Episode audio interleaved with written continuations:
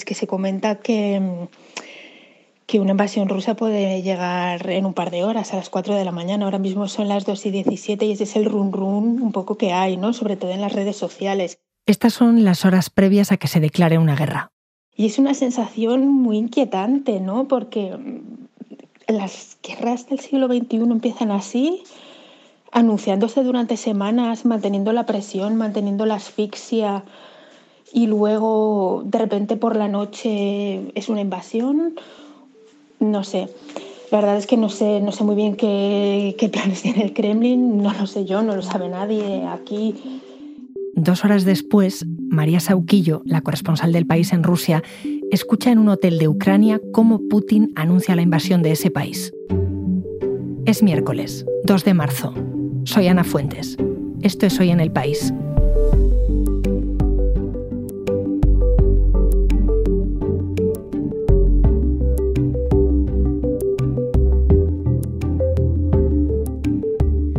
Una semana la guerra era, como dice María, la presión, la asfixia, era una posibilidad.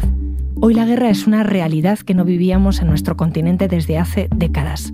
Y en nuestro primer episodio queremos preguntarnos cómo hemos llegado hasta aquí.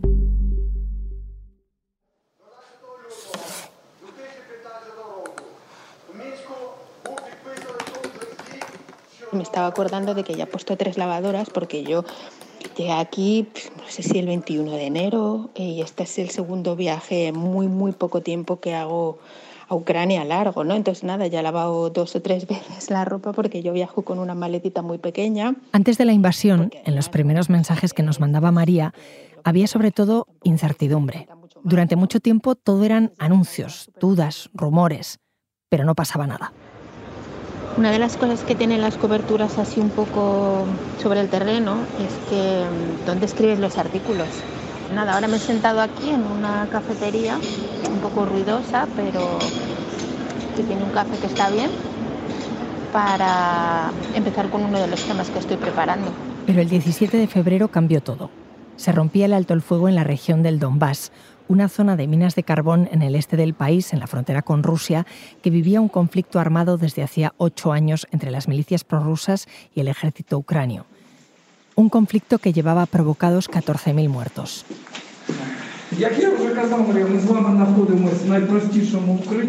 La gente empezó a buscar dónde meterse para protegerse de los ataques. Estoy visitando un, con, unos vecinos un refugio eh, antiaéreo.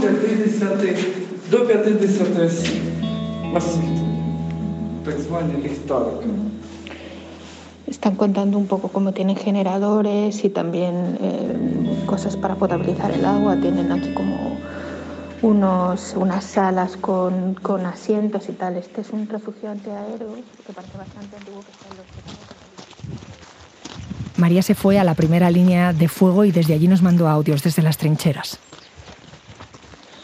Los expertos que decían que la, una supuesta invasión sería cuando el suelo se congelase desde luego que vinieron a África, porque el suelo es literalmente barro.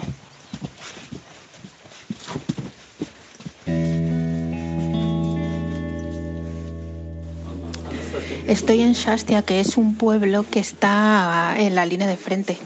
Estoy aquí refugiada en un pequeño refugio, en un bloque de apartamentos, porque están cayendo ataques, están cayendo disparos de artillería y no se puede salir, apenas se da un paso en la calle y, bueno, pues caen, no se puede, no se puede salir, se escuchan, escuchan los ruidos, entonces por seguridad pues hay que esperar. Esta violencia hacía pensar cada vez más en una guerra abierta en la región. Estoy yendo en coche hacia un sitio más cercano de la línea del frente después de que ayer fuese un día de intensos bombardeos y apenas pudiese estar en las trincheras. Eh, voy a volverlo a intentar hoy a ver si los ataques nos dejan pasar un ratito más con, con los soldados para que nos cuenten un poco bueno, pues cómo están viviendo todo este tema de la escalada después de que llevan ocho años en guerra.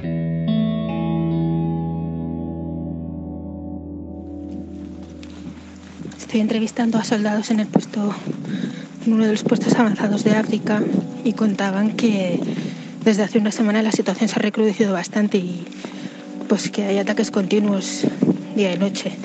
Ellos aseguran que tienen orden de, de no devolver los disparos a no ser que sea por una cuestión como de riesgo para la vida.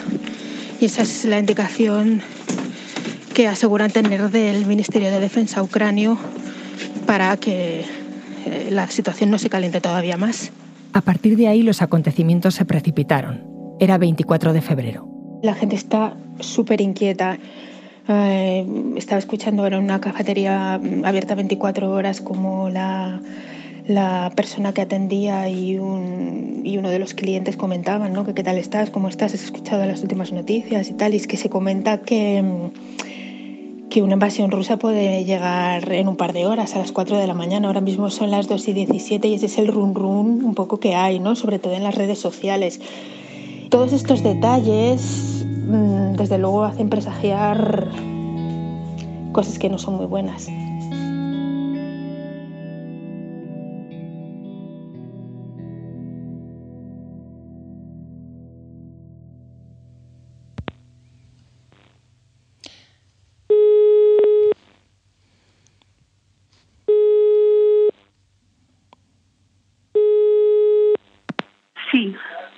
Hola Pilar. Pilar Bonet ha sido corresponsal del país en la Unión Soviética, Rusia y todo el espacio postsoviético durante 34 años. Habíamos quedado para hablar con ella sin saber que ese día estallaría la guerra. Y ya no se esperaba tampoco que el conflicto le pillaría justo en la capital de Ucrania. Estoy de pie en una en una en un lavadero, eh, tú pregunta y lo que pueda contestar te lo contesto, pero como entenderás las cosas están pasando y son muy muy aceleradas y realmente no es el momento del contexto histórico. Bueno, pero si puedo ayudar, ayudo. Eh, nos llamaba la atención que justo antes de invadir Ucrania, en el discurso que da Putin en televisión, eh, tú que hablas ruso, seguro que nos lo puedes contar mucho mejor, ¿no? Se remontaba a siglos atrás, a las tierras del este que eran realmente rusas. ¿Por qué hace esas referencias históricas? Porque las referencias históricas son la justificación de su política y su acción porque necesita crear una narrativa y una mitología que produzca una continuidad que en realidad no existe entre el príncipe Vladimir de Kiev, siglo X, y la Rusia actual. Cuando Putin reconoce dos regiones del este de Ucrania como independientes, dice que tiene que proteger a esas personas, ¿la gente de allí quería independizarse? Sí, eh, aquí eh, tienes que medir las cosas temporalmente. Eh, eh, una cosa son las cosas en el 2014, en el 2013, en el 2012 y ahora ocho años después. La identidad es una cosa cambiante, eh, se evoluciona y, se remodela y también sufre los efectos de las campañas de propaganda. Pilar, en Rusia, mm, aproximadamente, ¿qué porcentaje de la población apoya a Putin? Porque mm, me pregunto si ya tiene apoyo mayoritario en su país, ¿para qué necesita esto? Necesita esto porque él eh, eh, se siente el abanderado, el adalid, el capitán de una cruzada contra el imperio del mal que somos nosotros, Occidente, Estados Unidos y Occidente. Ahora mismo tú te, tú te imaginabas que iba a ir tan rápido, ¿te imaginabas una escalada así? No, no me imaginaba una escalada así, no me imaginaba que iba a ir tan rápido. ¿Cómo se justifica una guerra, como dices, ¿no? con unas pretensiones imperialistas en el siglo XXI? Putin la justifica eh, en base a los intereses de seguridad de Rusia. La OTAN se acercaba a Rusia, dice, y lo amenazaba. Eh, eh, la reacción es que él invade a los vecinos y no solo les amenaza, sino que les ataca. ¿Cómo se explica eso? Pues como el producto delirante de una mente enferma. ¿A qué te refieres exactamente?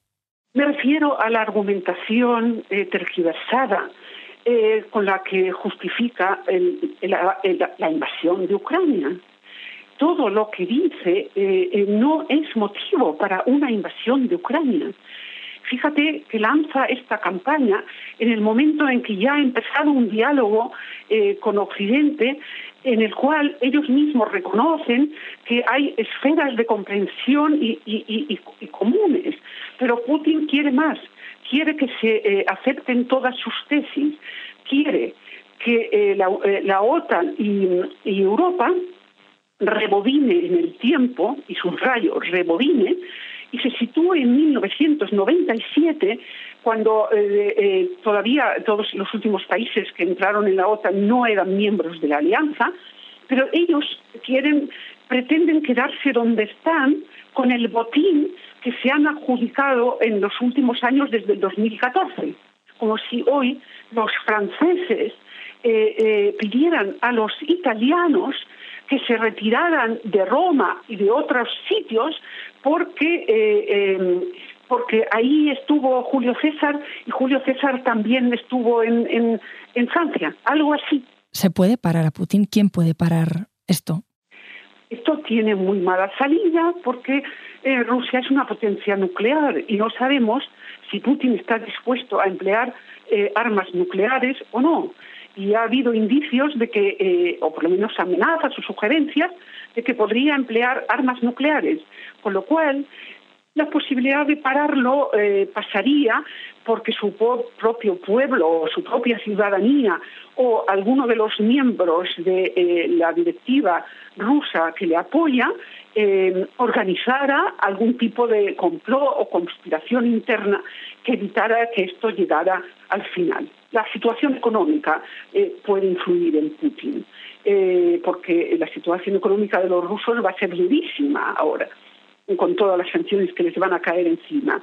Tampoco nosotros vamos a salir muy bien, porque si, bueno, si utilizan el arma atómica no te cuento, pero eh, las sanciones se reflejarán en nuestras calefacciones, en las facturas de, del gas, eh, eh, en muchísimas cosas. O sea, aquí eh, de esto no va a salir nadie bien parado. A ti que, que, estás dentro, que conoces muy bien el país, que conoces Ucrania, que conoces Rusia, que conoces todo el entorno y el recorrido histórico, cuando en los medios españoles, occidentales, em, leemos titulares como Tercera Guerra Mundial o Nueva Guerra Fría, em, ¿te parece que estamos sobresimplificando, que podemos caer en trampas?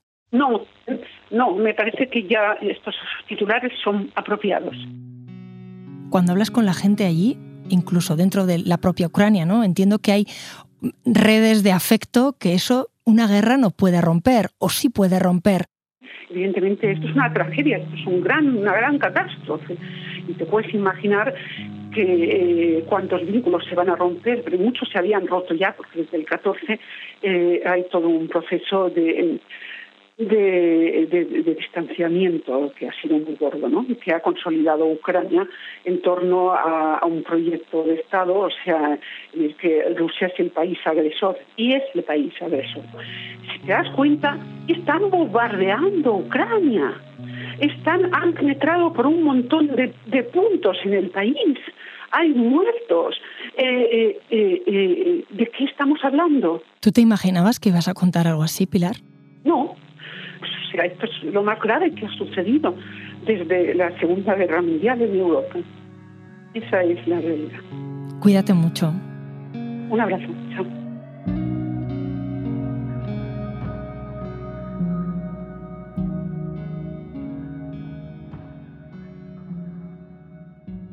María, ¿cómo estás? Hola Ana, ¿qué tal? ¿Cómo estás? Una semana después de hablar con Pilar, llamé a María Sauquillo, a la que habíamos dejado justo antes de que empezara la guerra el último mensaje de audio que nos mandaste, estabas en un hotel justo contándonos que iba a estallar la guerra aquella noche, un par de horas antes de que las tropas rusas entraran en Ucrania. Ya sé que es difícil, ¿eh? pero eh, de todo lo que has visto, ¿qué imágenes se te han quedado grabadas? Eh, una trinchera del ejército ucranio en Avdivka, mm, en la línea del frente del Donbass, donde estuve el miércoles que eso es pocas horas antes precisamente de, la invasión. Yo ya había estado allí en diciembre, pero ese día, entre el barro y las barricadas, los soldados ya me contaban cómo veían muchísimo más real la posibilidad de una guerra abierta de Putin contra Ucrania. Y yo esa noche ya volví a mi hotel en Slaviansk, que es en la región de, Donetsk, y no pude dormir porque varias fuentes ya me habían dicho que iba a ser esa noche. Em, siguiente imagen, también en el Donbass, en Konstantinovka, la marea de coches que abandonaba la ciudad ciudad era tremenda, tremenda, tanto que bajé la, bajé la ventanilla y le preguntó a uno de los conductores si estaban bajo ataque o se podía seguir a la ciudad. Y me dijo, aún parece segura, todavía es nuestra. Y ese todavía me causó muchísima inquietud porque efectivamente ellos ya, ya, ya, ya sabían ¿no? lo, que, lo que iba a pasar, toda esa guerra abierta que al final ha sido un ataque contra todo el país. Mm, la siguiente imagen es la salida de mi salida del Donbass hacia Dnipro. Em, en el estratégico este centro de Ucrania, ¿no? Eh, mientras en las carreteras eh, pues cientos de soldados se estaban dirigiendo al sur y hacia el este para tratar de frenar por allí la ofensiva rusa por esos flancos. Claro. Eh, mientras tanto, mientras, mientras recorría en coche toda esa zona, veía como decenas de hombres estaban cavando trincheras en el bosque y estaban intentando poner como trampas antitanque en las carreteras. Eh, carreteras llenas de controles para detectar a los eh, saboteadores o infiltrados rusos que, según los servicios secretos, están por todo el país. Y. Mm, otra imagen, Ana, es un refugio en el que precisamente acabo de estar, estar ahora porque en Dnipro tenemos desde, desde ayer continuas alarmas de, de ataques antiaéreos un refugio en el que es, el refugio de mi hotel, ¿no? En el que la gente ha bajado literalmente en albornoz y zapatillas, ¿no? Y ayer bajó durante la noche literalmente en albornoz y zapatillas. En este hotel de Dnipro y en casi todos los hoteles de la ciudad hay muchísima gente desplazada del Donbass, ¿no? que salieron, bueno, pues cuando empezaron los primeros ataques. Entonces, los hoteles de aquí de la ciudad están llenos y se ve pues en, los refugios como hay familias con niños, familias con pues con, personas mayores, ¿no? Que se las traen precisamente para, para, ver si pueden luego marcharse hacia, hacia el oeste, hacia el Viv y quizá tratar de salir hacia, hacia Europa, ¿no? Vale, y dame una más. No sé, la última imagen quizá podría ser ya aquí en Dnipro, donde toda la ciudad está literalmente volcada preparándose para, la llegada de las tropas rusas, a los que desde luego no les van a recibir mm, con flores, ¿no? Las tropas rusas ya están muy cerca de aquí y lo que están haciendo es tratar de cercar toda esta zona para eh, evitar que circulen los suministros para el ejército ucranio, ¿no? Y porque es un punto muy estratégico. Esta ciudad ahora mismo tiene las plazas llenas de personas que están preparando cócteles Molotov, materiales para las milicias urbanas, eh, donde hay colas para donar sangre y para, y para presentarse voluntario para ayudar en los hospitales militares o irse a las milicias, ¿no? Para tratar de, frenar la, la ofensiva de las fuerzas rusas que ha enviado Putin. ¿En qué otras cosas lo estás notando? ¿Cómo se prepara una ciudad para una guerra? Una ciudad se prepara para una guerra poniendo barricadas mm, allí donde puede, intentando cubrir y revestir con sacos de arena, con, ruedas, por ejemplo, con cosas así como neumáticos, los edificios clave, los edificios de la administración, eh, los puntos donde están yendo los reclutas eh, para pasar después al frente. ¿no? Se nota en las colas que hay de ciudadanos y ciudadanas eh, preparados para unirse a estas milicias ciudadanas milicias urbanas, estas fuerzas de defensa territorial. Y se nota mucho también en lo que cuenta la gente. Un chico de 19, de, 18 años, Lev, que me decía que, estaba en primer curso de la escuela de negocios, que jamás se había pensado encontrarse en una situación así, ¿no? que hace un mes estaba saliendo con sus amigos o jugando a videojuegos que le gustan y que ahora se había literalmente alistado en esta milicia de las fuerzas de defensa territorial y estaba allí en la cola con ya una mochila y su grupo de amigos, todos jovencísimos, esperando para que le asignaran ya su puesto, o sea, directamente para irse al frente, ¿no? Entonces, ¿te imaginas a estos chavales de 18 años que nunca han cogido un arma en su vida, más que en los videojuegos, ¿no? Que mañana van a estar protegiendo, no sé, una central o un puente, por ejemplo, aquí en Dnipro, y la verdad es que es muy tremendo. Me imagino, María, que, claro, que es así como la guerra se impone, ¿no? Gente que nunca se imaginó en ese escenario, deja de trabajar, deja de estudiar. Sí, sí, estamos hablando de un país y una ciudad totalmente paralizados, obviamente, por la guerra, ¿no? Y es que los testimonios eh, son incesantes. No sé, otra, otra persona que, está literalmente preparada para, para, irse a luchar es una economista que me contaba que jamás en su vida se había planteado esto, que ella se había listado en estas brigadas de defensa territorial más que nada para, pues, por seguridad, ¿no? Para aprender cosas como primeros auxilios, etcétera, etcétera, ¿no? Porque le daba mucha seguridad eh, tener algún conocimiento por si en el futuro se producía una ofensiva. Y ayer ya tenía un arma y estaba lista para irse donde le asignasen, ¿no? Entonces son personas como tú o como yo, Ana, que, no sé, dentro de un mes, eh, pues a lo mejor tiene que plantearse cuál es la mejor manera para, para defender a su país, ¿no?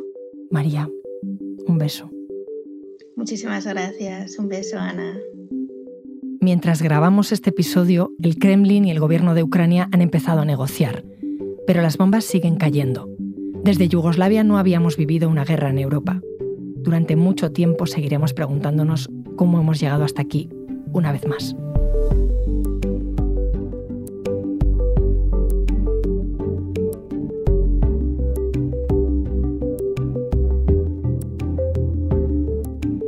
Este episodio lo han realizado Inés Vila, Marta Curiel y Silvia Cruz La Peña.